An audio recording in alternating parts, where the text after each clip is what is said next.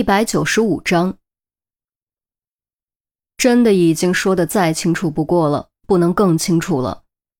杜宾仰头看着天花板，用不敢置信的语气说：“你是说，换卧室是为了听楼上的动静？当然，不然你以为是为了什么？对于青春期少年来说，那种动静足以造成比 U 盘中这些更强的刺激。”因为那种动静距离更近、更真实，钟离说的很肯定，说的跟真的一样，你经历过似的。于西没忍住低声嘀咕：“只是分析，和我有什么关系？”钟离耳朵好着呢。陈红懒得搭理他们，问老太太：“您孙子换卧室的借口到底是什么？”哎呀，不是这样的，真的不是这样的。小天他觉得主卧大，桌子也大，还有书架更方便学习，这才和我们换的。老太太急忙解释：“楼上不是很吵吗？换卧室岂不是更影响学习？楼上折腾，楼下学习，能学得进去才是见鬼。”哎呀，开始我们也没想那么多，后来才发现会影响小天。我想换回来，小天却不同意。他说他可以戴耳塞，不会影响学习。我们睡得早，睡在副卧更安静。小天其实是在为我们着想，不想让我们睡不好觉。真的不是你们想的那样。老太太一股脑将经过倒了出来。的确是双赢，你们睡得更好，他也听得更清楚。关上门，一边听一边看手机，一边做点什么，谁也不会知道。够了，出去，都给我滚出去！话音刚落，就听老人指着门口怒喝。钟离却丝毫不为所动，盯着老人，加快语速，一句句如刀似剑，直刺心肺。对青春期的少年来说，当性幻想在接受外界刺激不断增强的情况下，会超过自控能力的极限，会不再满足。渴望追求更真实、更进一步的刺激。一个月前，黄英和牛峦山分手了，动静没了，维系着性幻想平衡的线断了。他会做出什么样的事？会不会对变成单身的黄英产生窥视？会不会渴望能够取代牛峦山，让幻想成真，去体验真实的刺激？顿了顿，钟离显得更加锋芒毕露。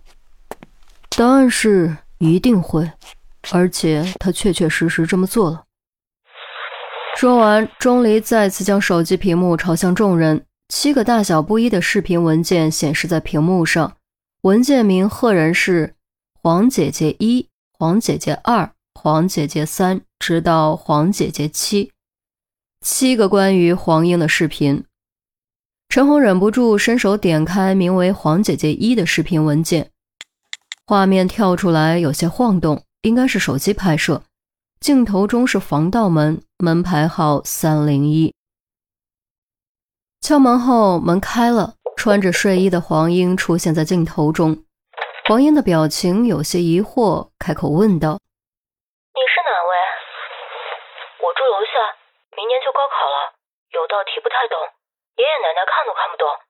听说你学历高，就想问问你。”少年的声音随着一本习题出现。手机没有用手持，估计在衣兜里，只有摄像头部分露在外面。行吧，哪道黄英还算警惕，并没有让他进门，就在门口给他讲解了这道题。接着道谢、再见、关门，视频结束。陈红又点开名为“黄姐姐二”的视频录像，这一次还是问题，还是在门口，还是很快结束。再点开黄姐姐三，又是问题。不过这次进了门，是在客厅中讲解题目。显然黄英的警惕心已经瓦解大半。越过中间几个，直接点开黄姐姐七，关键的终于来了。或许是赶巧，黄英居然刚洗完澡，裹着大浴巾。你再这样，我要收费辅导了。算了算了。你坐一下，我换身衣服。黄英开门后开了句玩笑，走进卧室。视频的视角在沙发前停了几秒钟，明显能听到有粗重的呼吸声。接着突然转身走向卧室，并推开了卧室的门。卧室中，黄英正在穿内衣，门被推开，吓得一声尖叫，抓起浴巾捂在身上，大声喊：“你干什么？快出去！”然而，视频的视角非但没有转向离开，反而走了进来，距离黄英越来越近，呼吸声也越来越快，越来越重，声音更是在颤抖。随着惊叫声。镜头猛然前冲按了下去，并且剧烈晃动起来，声音变得嘈杂混乱，撕扯、亲吻和尖叫声揉成一团。不过这种状态并没有持续太久，镜头突然亮起，黄英缩在墙角，手中抓着一把剪刀，一脸惊惶未定的样子。你滚，立刻滚，不然我和你拼命！王姐姐，王姐姐，我真的。镜头停顿了一会儿，转向离开了黄英的家。这一次视频没有停止，而是一直回到楼下，回到主卧，扑到床上，变成哭声。至此，播放结束，不再需要更多的证据。陈红叹了口气，通过视频，他能看出来，他并没有恶意，只是因为性幻想产生了不可遏制的好感，进而做出了错误的选择。杜宾尴尬地撇过头，回想起了自己的青春期，那时的自己的确也对许多异性产生过性幻想，尤其性感女星更是主要对象。好在自制力强，默默放在心里，顺利度过了一生一次的青春期。于西心里则有点复杂，钟离又全说对了。从案子的角度，他觉得自己应该高兴，可他就是高兴不起来。怎么会这样？怎么会这样？我的小天呀，你怎么这么糊涂啊？老太太跌坐在沙发上，拍着腿哭了出来。她一直都被蒙在鼓里，万万没想到竟然会发生这种事。钟离拔掉 U 盘，指着老人做出最后的断论：“昨天我就觉得你奇怪，两个卧室更奇怪。”今天你居然从头到尾没有惊讶，这说明你早就知道。也许你没有看过这些视频，但你肯定知道你孙子经常上楼。你并不知道黄英其实拒绝了你孙子，你以为他在勾引你孙子。